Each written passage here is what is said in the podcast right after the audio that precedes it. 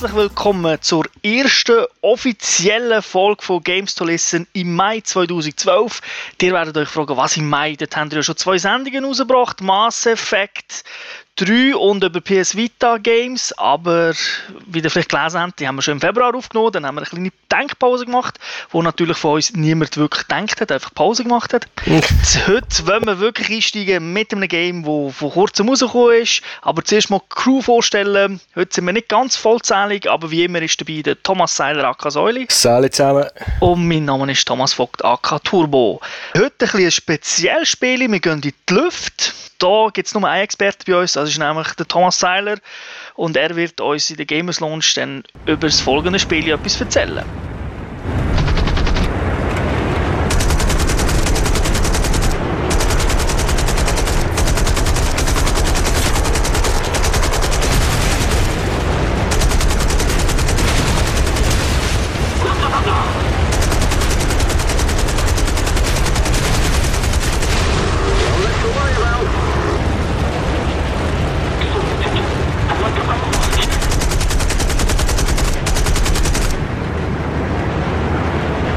Ja, es geht um Birds of Steel. Das ist ein Flugsimulator, entwickelt von Gaijin Entertainment.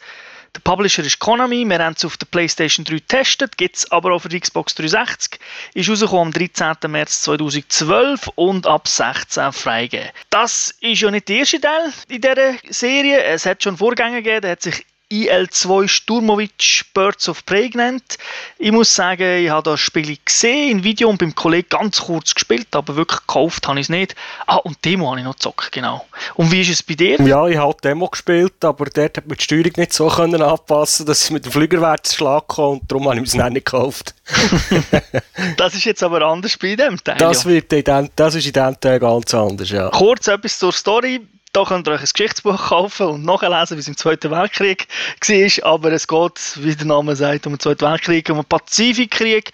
Die USA gegen Japan spielt 1941 bis 1943. Das Spiel selber kommt mit einer Solo-Kampagne daher, wo man als Amerikaner von Pearl Harbor bis Guadalcanal kann kämpfen und natürlich das Gleiche umgekehrt mit den Japanern ebenfalls von Pearl Harbor bis Guadalcanal.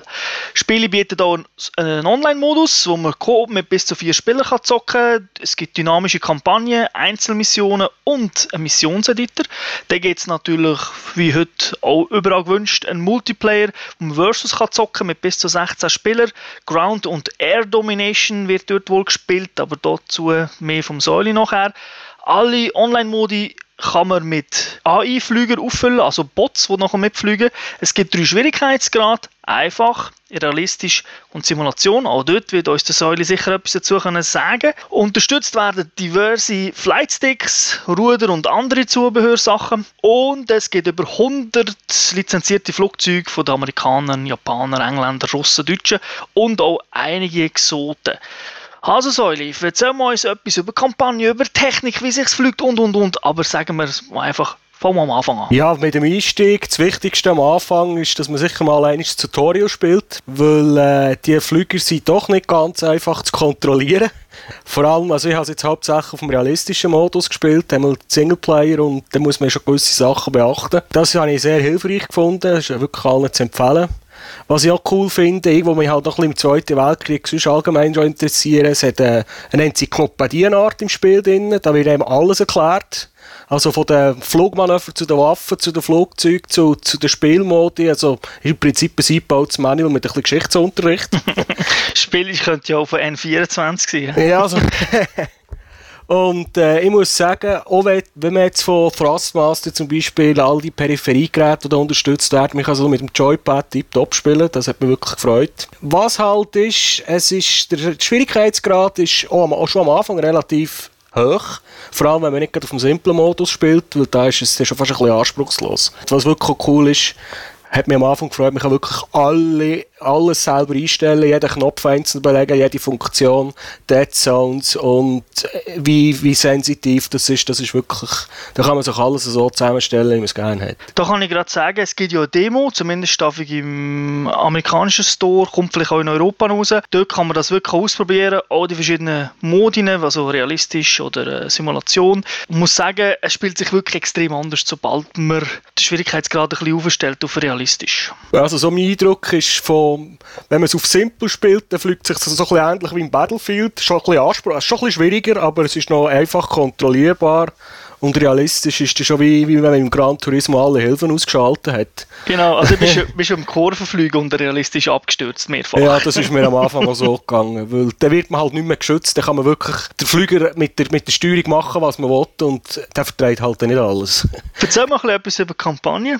Die geht eigentlich der Geschichte an, fängt mit dem Angriff der Japaner auf Pearl Harbor an. Die verschiedenen Schlachten, die Schlacht um Salomone bis die letzte Schlacht ist nach dem Guadalcanal auf japanischer und amerikanischer Seite durchspielen.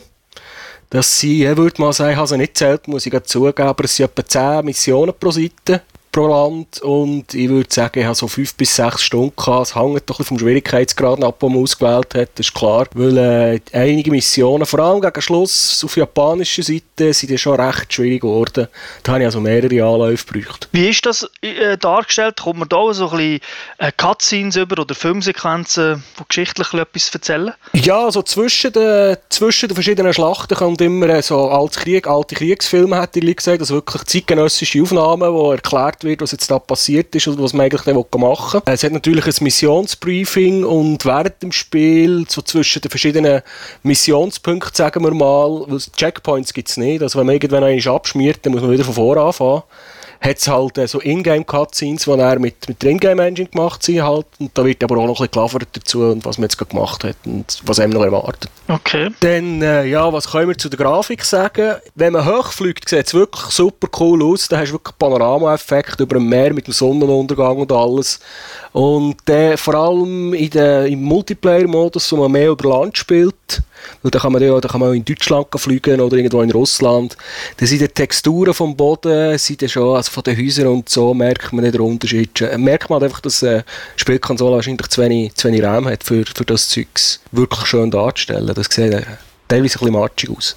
Dann haben wir auch so die üblichen Pop-Ins, nehme ich an. Ja, das hält sich noch im Rahmen. Das merkst du vor allem am Anfang, wenn du auf einem Flugplatz startest, dann lädt er schnell alle Texturen und dann ist es nicht mehr so das Problem. Außer wenn man mit 700 Sachen durch, eine Stadt durchfliegt, dann merkt man es schon. Aber dann hat man eigentlich meistens, ist man mit anderen Sachen beschäftigt. das ist ja der Zweite Weltkrieg, da gibt es noch richtige Dogfights, da hat man noch das MG und nicht einfach nur Raketen. Gibt es noch eine Art Schadensmodell oder man, stürzt man einfach gerade ab, wenn man getroffen wird? Nein, das Schadensmodell ist wirklich, da haben sie sich extrem Mühe gegeben, schon, einfach, schon rein nur wie die Flüger modelliert sind und was das alles kaputt schießen wenn man irgendwie den Öltank kaputt ballert. Das wird dann sogar noch eingeblendet im Multiplayer. Dann zieht er eine Rauchfahne hinter sich her und wenn man hinter dem herfliegt, dann verspritzt einem die Windschutzscheibe, also das Cockpit, dann sieht man selber nicht mehr raus. Man kann so One-Hit-Kills machen, also wenn man den Pilot verwünscht, dann hat er halt Pech gehabt. dann kann man auch zuschauen, wie der Flüger so trudelt und abstürzt. Da habe ich noch eine Frage. Es gibt ja drei Perspektiven, also Flugzeug von außen, Cockpit und so eine, wo das ganze Bild die Landschaft darstellt. Ja. Wenn jetzt dort verspritzt ist, ist das nur in der Cockpit-Sicht oder in allen drei Ansichten, weißt du das? Ich habe meistens nur mit dem Cockpit gespielt habe und der, wo man nicht sieht vom Flüger, der tut es auf jeden Fall beiden Orten. Okay, gut. Aber das Cockpit mhm. ist eigentlich schon das Highlight, weil man kann es so einstellen, dass wirklich alle äh, Armaturen und Anzeigen dort funktionieren. Also künstlicher Horizont, Fluggeschwindigkeit und alles. Und auch wenn man rumfliegt und runter dann sieht man, wie er äh, zum Beispiel beim Schubgerät äh, den Regler betätigt, wie er mit dem Pedal arbeitet und alles. Da haben sie sich wirklich, äh, ich weiß nicht, wie viel Zeit sie da investiert haben, aber da haben sie sich wirklich Mühe gegeben. Und so wie ich es beurteilen kann, haben sie halt auch auf Detail geschaut. Also wie bei gewissen Flügern zum Beispiel einen Rückspiegel gehabt, wie man es beim Autofahren kennt. So Zeugs haben sie dann alles nachmodelliert. Also da, muss ich, da bin ich schwer beeindruckt. Und das sieht halt für eine Konsole auch wirklich gut aus, wenn man drinnen hockt und rumfliegt damit. Ich habe das noch geil gefunden, so im Demo, dass du kannst ja umschauen und das wirklich in dem Spiel auch brauchst. Wo ist jetzt der Gegner links, rechts, hinter mir? Und du kannst dich so frei eigentlich äh, bewegen im Cockpit drin. Richtig, also ja, so wie halt, wie man sich frei nicht. Du kannst nicht 180 Grad nach hinten schauen. Aber so fest wie der Kopf kannst du drehen. Ja, so ungefähr, ja. Und da gibt es so ein cooles Hilfsmittel, das ich viel im Multiplayer brauche. Man kann einen Gegner markieren, wenn man ihn sieht, und dann hat man eine Taste, wo der, der Pilot automatisch dorthin schaut. Das habe ich noch sehr sinnvoll gefunden. Und was halt auch wirklich noch so Eindruck macht, ist, wenn man irgendwie so mit einem japanischen Torpedobomber irgendwie auf die amerikanischen Träger zufliegt, mit all diesen Schiffen rundum, und dann fangen sie mit der Flagge verschießen, die, die bekannten Wölkchen, und dann fängt einmal der, der Flüger an schütteln, man kann auch nicht mehr so gut steuern, weil die Luft halt schon durchwirbelt ist und so, das ist, das kommt also die Atmosphäre und die Wirkung von der Waffe, einfach wie es klepft und tut, das kommt wirklich noch, das kommt noch eindrücklich über, über und wenn ich so Ufer hätte, müsste ich wahrscheinlich in eine andere Wohnung umziehen.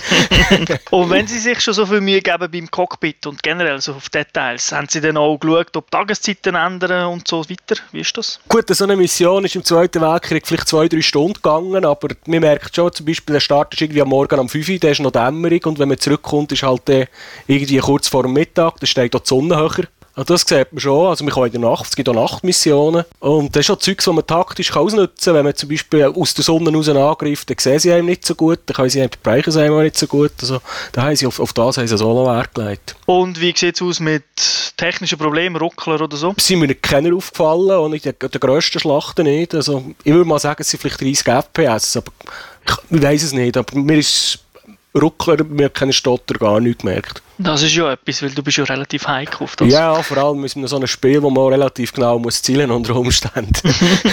du hast den Sound angesprochen, es tönt geil, aber es gibt sicher noch mehr zu erzählen über das. Ja, sie haben irgendwie den Steven, Stephen oder Steven, ich weiß nicht, wie man es ausspricht, Fry haben sie angestellt, der Zwischensequenzen hat. Der hat halt so die klassische, tiefe, sonore Radiostimme. Kennt man vielleicht auf einen Fisch namens Wanda, hat er ja Ja, genau, der kommt, also der kommt, das kommt noch cool rüber. Im Mission Briefing ist es vor allem bei den Amis ist irgendeiner, der so einen brutalen Südstaaten-Akzent getroffen. Das ist recht krass teilweise ist das Briefing halt bei den japanischen Missionen ähnlich und der redet der gleich Ami und das passt überhaupt nicht. okay, gut, ein Japaner wäre schwer zu verstehen gewesen, Ja, wobei in den Ingame-Cutscenes haben sie teilweise wirklich, wahrscheinlich, ich weiß nicht, ob es wirklich Japaner sind, aber die haben dann so einen Akzent getroffen, wenn sie auf dem Funk miteinander reden und die sprechen zum Beispiel auch die Namen von den japanischen Flugzeugträgern völlig anders aus als der Ami. Da merkt man den Unterschied schon. Aber das sind halt vielleicht 10 Sätze im ganzen Spiel oder so. Verwundert ja eigentlich, weil das Spiel ist von Konami published, da hat es ja sicher ein paar Japaner gehabt, die das hätten können machen Und ich glaube, es spielen auch recht viele Japaner, weil das kann ich dem Multiplayer erklären, warum dass man das merkt. Wie tönen so die Waffen? Ja, cool. Also, man merkt halt, ob man mit einem AMG schießt oder ob man mit einer Kanone ballert. Teilweise hört man auch, wie der Effekt von, wenn, man, wenn man irgendeinen bereicht. Das Pfeifen von der Bombe, das Heulen von der Stukas, auch die Raketen, die man hat, das hat es also gegeben. Im Zweiten Weltkrieg, die tönen so nicht schlecht, muss sagen. Und Motorgeräusch, da merkt man halt die Geschwindigkeit, ob man gegen gegen runter fliegt, wie viel Schub das man gibt. Das haben sie doch ziemlich äh, gut modelliert. Das hat mir gefallen. Dann habe ich eine Frage zu den Flügern generell. Wir haben ja angetönt, es hat über 100 Stück. Ja. Fliegen sich die auch anders? Steuern sich die anders? Ja, brutal. Also es sind massive Unterschiede. Das heisst, ich muss jetzt sagen, in der Kampagne, in der historischen Kampagne spielt, fliegt man halt vielleicht nur mit vier vielleicht mit fünf Flüger pro Nation. Weil das ist halt vorgegeben von der Mission, mit was dass man fliegt. Und äh, bei den dynamischen Missionen oder Einzelmissionen, wo man wo man ja Koop spielen kann. Dort hat man dann das ganze Arsenal zur Verfügung von diesen 100 Flügern und da sind halt auch die deutschen und russischen und englischen Flüger dabei. Und da merkt man also schon krasse Unterschiede. Also, und man muss auch Taktik anpassen, je nachdem mit was, mit was mit einem Flüger das unterwegs ist, muss man, muss man anders verhalten in der Luft, dass man überhaupt eine Chance hat. Dann denke ich, kommen wir mal zum Multiplayer. Du hast ja Coop erwähnt und Versus. Erzähl mal uns mal etwas drüber. Ja, das ist, also der Coop-Modus, das ist einer, wo man wahrscheinlich, das ist wahrscheinlich fast das Kernstück mit dem kann man extrem viel Zeit verbringen. Es hat, ich weiß nicht wie viel, vielleicht schon 20, 25 vorgegebene Missionen.